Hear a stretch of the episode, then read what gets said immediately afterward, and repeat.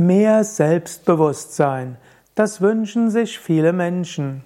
Mehr Selbstbewusstsein kannst du auch einfach kultivieren, indem du Yoga übst. Wenn du Yoga übst, insbesondere auf klassische Weise, wie wir es bei Yoga Vidya machen, dort bekommst du Zugang zu deinem Inneren, insbesondere zum Bauch. Yogis sagen, der Bauch ist Sitz der Sonnenenergie, nicht umsonst ist er auch der Sonnengeflecht. Und diese Sonnenenergie ist die Energie von Mut, von Willenskraft, von dem Wunsch, etwas zu ändern und eben auch von Selbstbewusstsein. Wenn du tief mit dem Bauch atmest, wenn du Atemübungen machst wie Kapalabhati, wenn du Vorwärtsbeuge machst, Rückbeuge und Drehsitz, bei allem machst du etwas für diese Bauchenergie, diese Feuerenergie und das kultiviert Selbstbewusstsein. Wenn du Yoga übst, machst du Fortschritte, auch auf Gebieten, die du nicht gedacht hättest, dass du sie machen würdest, auch ohne allzu große Anstrengung. Menschen, die jung sind, machen Fortschritte und können dann plötzlich Dehnübungen und wie zum Beispiel mit der Vorwärtsbeuge an die Zehen fassen oder Umkehrstellungen wie Kopfstand und Handstand, die sie als Jugendliche niemals gemacht hatten und gedacht haben, das kann ich nicht.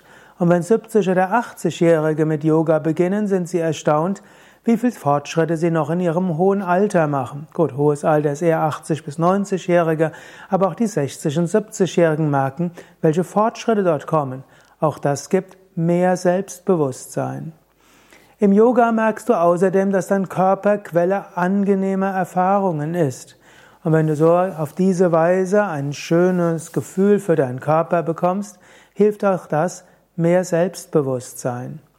Yoga gibt mehr Prana, mehr Lebensenergie. Wenn du dein Prana, deine Lebensenergie erhöhst und damit auch dein Charisma und deine Ausstrahlung, auch das führt relativ zügig zu mehr Selbstbewusstsein. Außerdem hilft Yoga, in die Tiefe deiner Seele zu gehen und dich zu öffnen auch für göttliche Führung. Du spürst dann auch, was der Sinn deines Lebens ist und was deine nächsten Aufgaben sind. Das mag dann nicht nur Selbstbewusstsein sein, sondern irgendwie Gottesbewusstsein, ein Sinnbewusstsein, irgendwo die Erfahrung, ich habe eine Aufgabe. Und wenn du weißt, ich habe eine Aufgabe, die das Göttliche durch mich erreichen will, auch das gibt mehr Selbstbewusstsein und mehr Selbstvertrauen.